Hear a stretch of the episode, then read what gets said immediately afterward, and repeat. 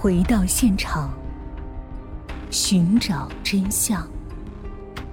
小东讲故事系列专辑由喜马拉雅独家播出。据翟怀新介绍，兴德典当自咸丰年间创始以来，一向严格按照创始人其高祖翟伯周定下的规矩。开典当行的，因为每天都有可能误收赃物或者被人栽赃，所以每一笔生意、每一项对外业务交往都要有记录，以便随时可以作为凭证向官府自证清白无辜，免得遭受无妄之灾。这是头条典规呀！每年的正月初五迎接财神爷的仪式上，都得由老板亲自的誊抄一遍，向全体店员宣读，然后悬挂于殿堂之内。因此，兴德典当自创始以来的每封来往信函都是保存着的。收到的信函是原件，发出的信函是抄件，下面标明着寄往何处、何人以及寄出的日期。这些商业档案都存放于二楼库房一侧单独隔出的一间小房间里，以前一直由老板亲自掌管，店里的其余人一律不准沾手。到了翟若阳手里。一开始还是亲自掌管的，后来因为事儿多忙不过来，正好出嫁的女儿翟古贤当时死了的丈夫受到婆家挤兑，被迫回了娘家，于是就由他女儿负责记录保管。这样，侦查员自然就要了解翟古贤的情况了。不过，因为对方是翟若阳的女儿，就只能像聊家常那样随口聊几句，无非是读书情况、多大年龄、何时出嫁。何时丧偶等等，至于日常活动和交往情况，那是不便了解的。翟古贤今年二十七岁，初中毕业之后考上了师范学校，师范毕业后去了一家小学当老师。二十二岁出嫁，丈夫是南宁有名的大户人家，丈夫徐玉成比翟古贤大五岁，是信宁药厂的会计。三年前，徐玉成车祸身亡。翟古贤还没从丧夫之痛解脱出来，其幼子又罹患了脑膜炎，夭折了。丈夫的家非常信阴阳啊，当下全家上下除了公公徐老爷子外，一致认为是翟古贤带来的厄运。徐老爷子在旧时的广西地面上是有些威风的，他出身富家，曾在李宗仁部队当过少将旅长，退伍还乡后摇身一变当上了帮会头目。一九四七年的时候，徐老爷子已经七十二岁了，不过脑子还好使。他考虑事情思路清晰，他对阴阳之说既信又不信，于是就让人请来了南宁地面上赫赫有名的算卦先生，江湖号称“一卦定终生”的张古义，给翟古贤算了一卦，结论是：此女犯克呀，一克夫，二克子，三克己。全家人因此主张将翟古贤逐回娘家，但是徐老爷子却摇头，说他已经把该克的我的儿子孙子都克了，那他往下克也就该克他自己了，那何必把他赶出门，坏我的名头呢？老爷子一言定乾坤，当下翟古贤就留下来了。哪知道徐老爷子这句话说了不过七天，就脑溢血猝死了，于是。许家连丧事也没让翟古贤参加，就把他赶回娘家了。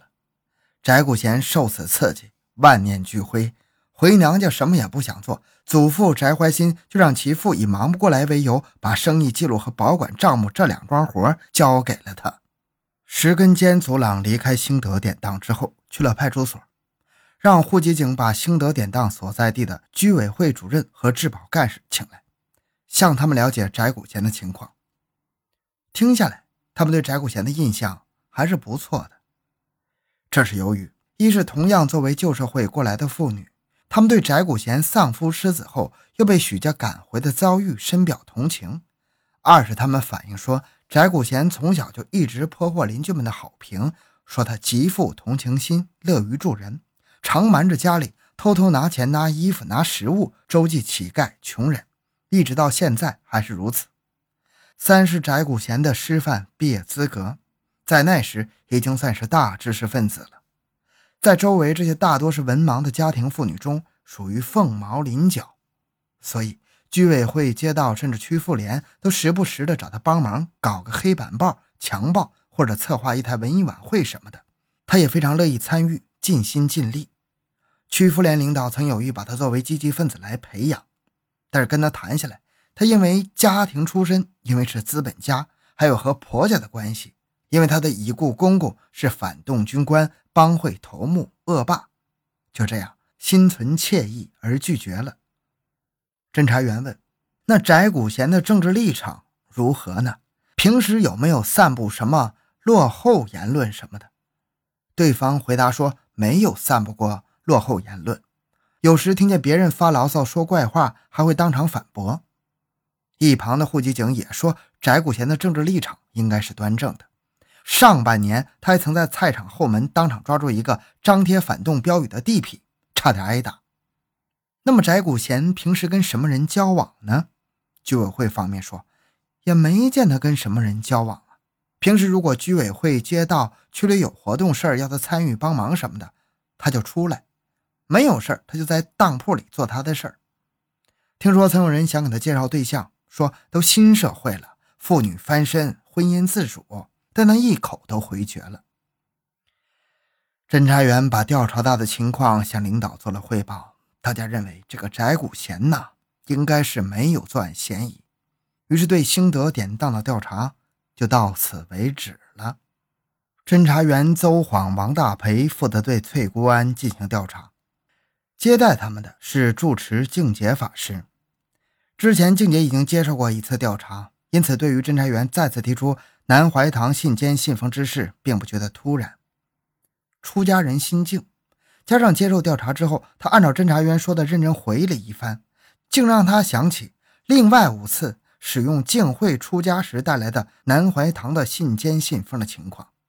这五个收信对象是余杭街无忌香烛店，寄函过去是与该店结算返销香烛钱款。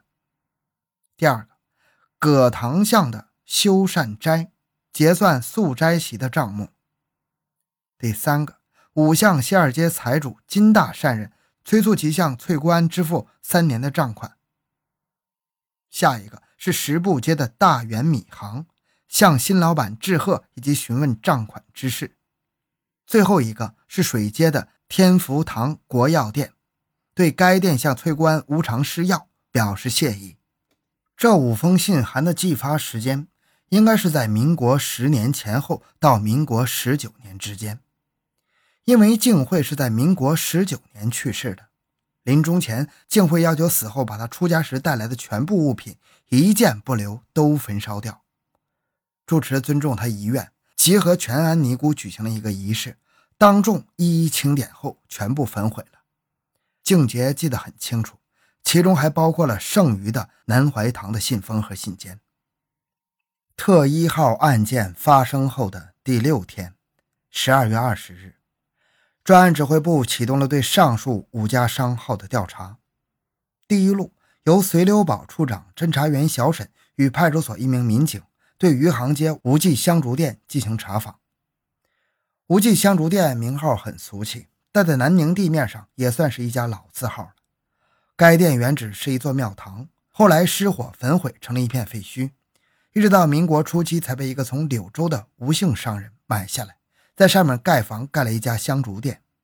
开张后不久，民间就纷纷传说该店出售的香烛供奉菩萨很灵啊。众人想起这个店址原来是在庙堂废墟呀，恍然大悟，无忌的牌子就这样打出来了。那么翠姑庵跟无忌又是什么关系呢？双方的关系就像……贪官向家门口的商店出售名酒名烟，差不多啊。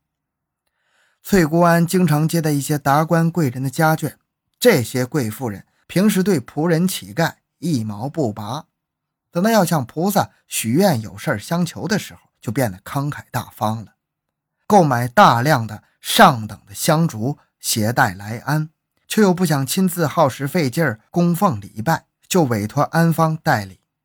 当然得为此供奉一点香火钱的，安磊这帮尼姑哪会真的替人代烧磕头啊？库房里一放就是安里的财产了。这种香烛一般都是卖给香客的，但有时太多卖不掉，于是就销价打折返销给香烛店。而翠官的定点返销店就是无忌。净洁法师所说的那封信函，就是为年底结算香烛返销款之事。